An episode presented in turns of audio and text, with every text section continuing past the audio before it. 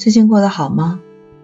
核酸检测三轮之后，你有佳作了吗？那健康宝弹窗，你消失了吗？附近没发现什么密接的吧？哎，这小长假过得有点丧。你看啊，你想出去撒个欢儿，你还得仔细的每天的去研究这些确诊病例的流调的生活轨迹。你还得时时看着自个儿那个健康宝会不会有弹窗，是不是绿码？你还得定期去做核酸检测，保证自己核酸检测结果是阴性的，你才能满足说你想出去撒个欢儿的基本的前提条件，你心里才能踏踏实实的出去玩。就有时候你不敢不敢深想。深想之后，细思则恐啊！你会有一种深深的无力的无助感。说实在的，这疫情其实反反复复的三年了，人肯定会出现恐慌、焦虑、有无助甚至愤怒的感觉，这是生而为人，我们对不良情绪的一种。正常的心理的反应是机体的一种自我保护，就是越压抑、越对抗，就越容易被这个情绪支配。如果你能够以不评判的感受来接纳自己的情绪，坦然的面对情绪的变化，这是一种正常的状态。理解和接纳负面情绪，就是 so easy 的一件事儿。那我们今天呢，就来谈一谈，在疫情常态化的这种状态下，我怎么去做一个我自己日常的心理防护和心理调试。就一般在这种特殊情况下，我们经常可见的不良情绪有两种，一种是无助感，一种是恐慌感。那无助感是什么呢？你举个例子，就我们小区去年某一天突然就被临时管控了，大礼拜天的啊，没任何通知，早上起床准备出去早事儿，遛个弯，买个菜，发现出不去了，小区被封闭了，然后没有人告诉我们说何时能够解禁，明确的答复就是临时管控。风险过去了，随时随地都可能解禁，也随时随地都可能被封着。这小区业主群呐，就开始各种破案、各种猜测、各种小道消息。然后这人到了下午也没一个准信儿的时候，你就开始有一点小焦虑了。当然，每个人心里啊，都希望这事儿你能够尽快的被控制。但是当时你每天都有那种确诊的这个病例呀，这个事儿好像一直还在，好像还往上走，数据还在增加，你就会觉得这什么时候是个头啊？什么时候小区能开呀？什么时候能恢复正常啊？但是你又没有能力去阻止这些事情的这个发生，也没有能力去控制这个事件的发展。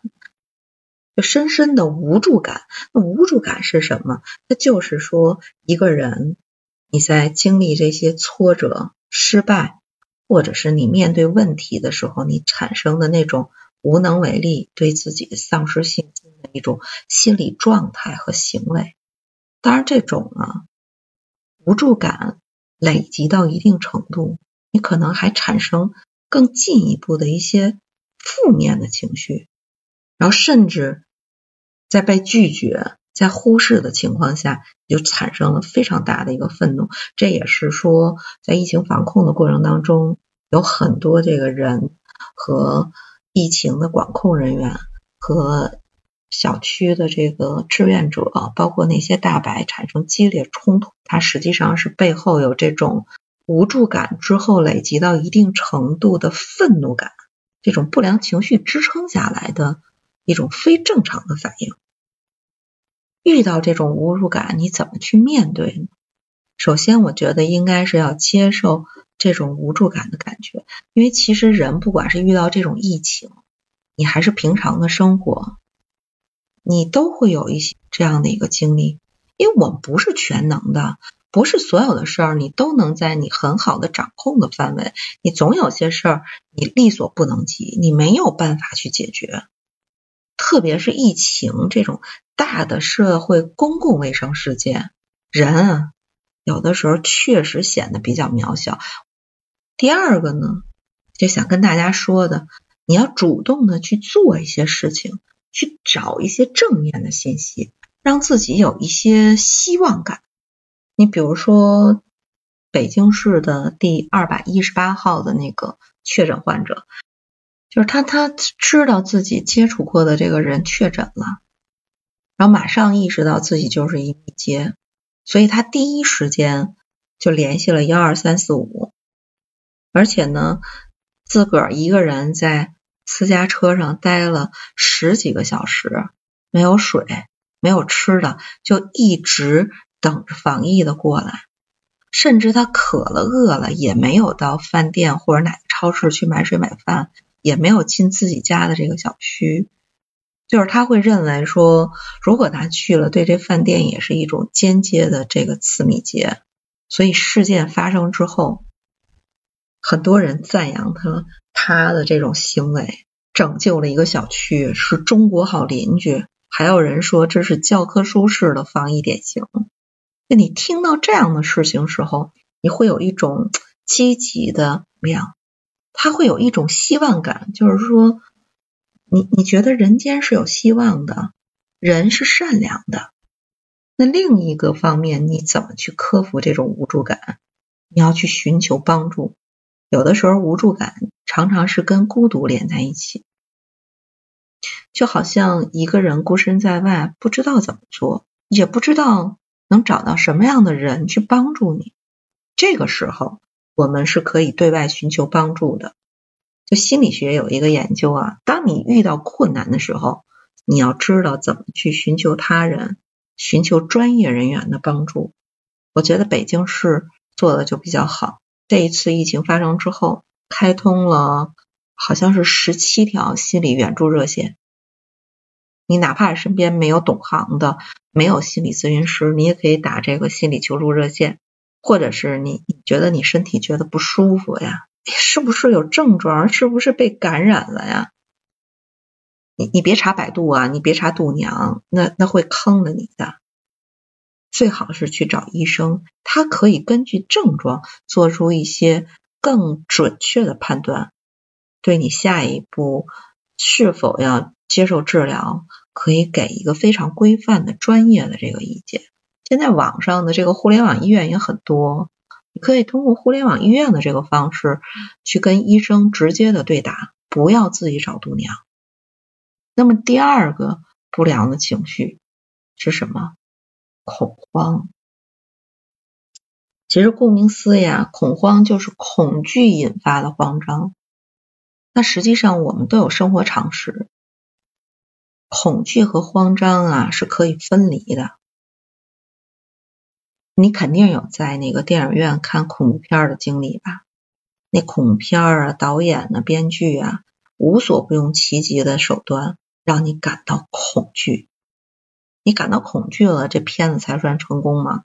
啊，你是在家里看呢，你还是在影院看的？被恐吓了一回又一回啊！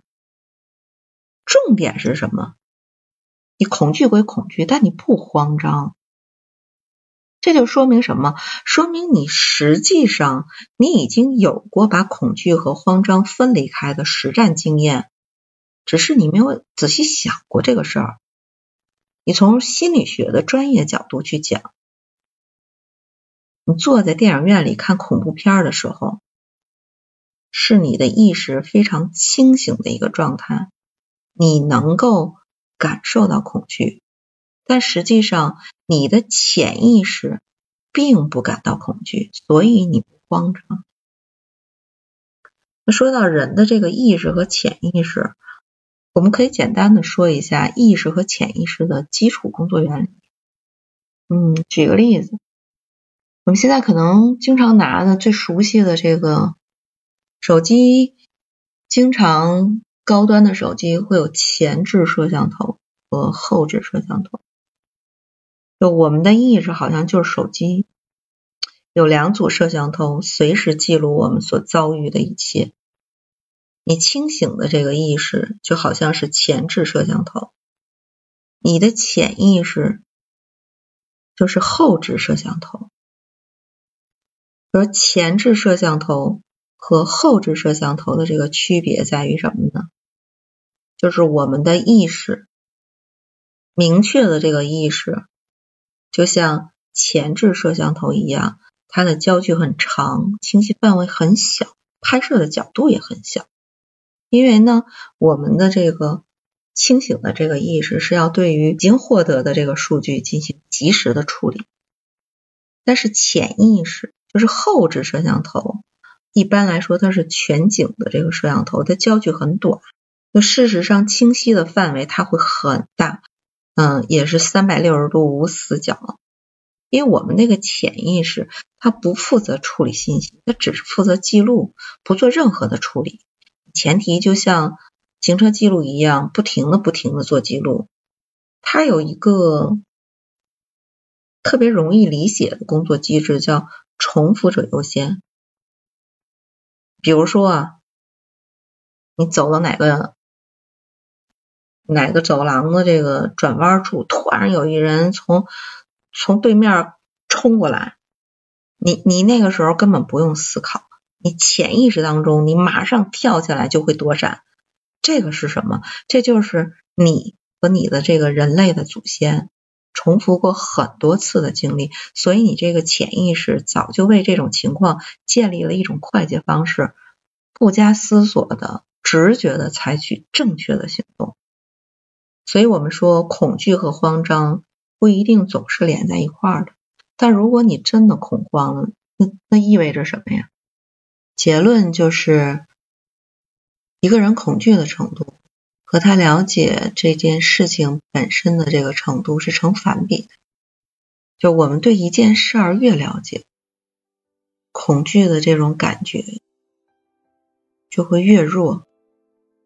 老话说啊，知己知彼，方能百战百胜。就你越对对方有了解，就越有一种能够掌控的这种感觉。你看，每次重大疫情发生的时候，理论的声音总是突然之间就开始嘈杂起来，就好像股市里面只有那个股灾发生的时候，哦，所有的人才开始认真的对待，而且严肃的讨论价值投资。不是突然之间发生的，只是突然之间不知道怎么办了。你当你感觉到有恐惧感的时候，你就先反问一下，就是我对什么恐惧？为什么是这样的一个恐惧？是不是对他不了解？最好的方式就是去研究它，了解它。这样呢，随着他。了解的程度、熟悉的程度，就越来越有一种似乎可见的一种掌控感。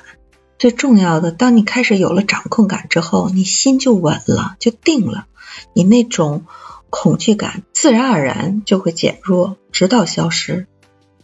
有时候也有人说啊，抵抗恐惧的方式就是直面恐惧。但是你不了解恐惧背后的原因，你你直面硬刚，你很容易飞蛾扑火，自取灭亡。你只有多去研究恐惧的这个本相，去了解这方面的信息，你自己有一点点掌控感之后，恐惧感就慢慢的也会被自己所掌控的。疫情最后的发展趋势。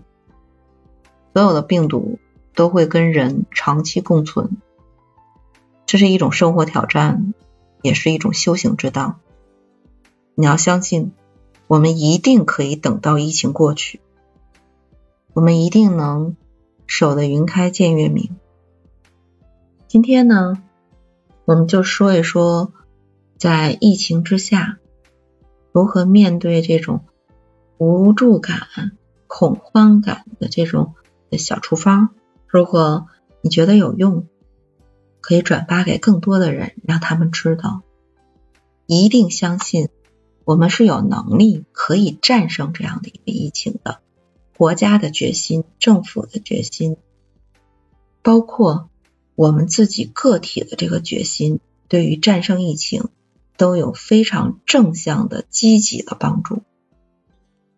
那我们可能会在下一期节目去探讨一下，面对疫情的这个情况下，我们如何做好自身的身体上的防护。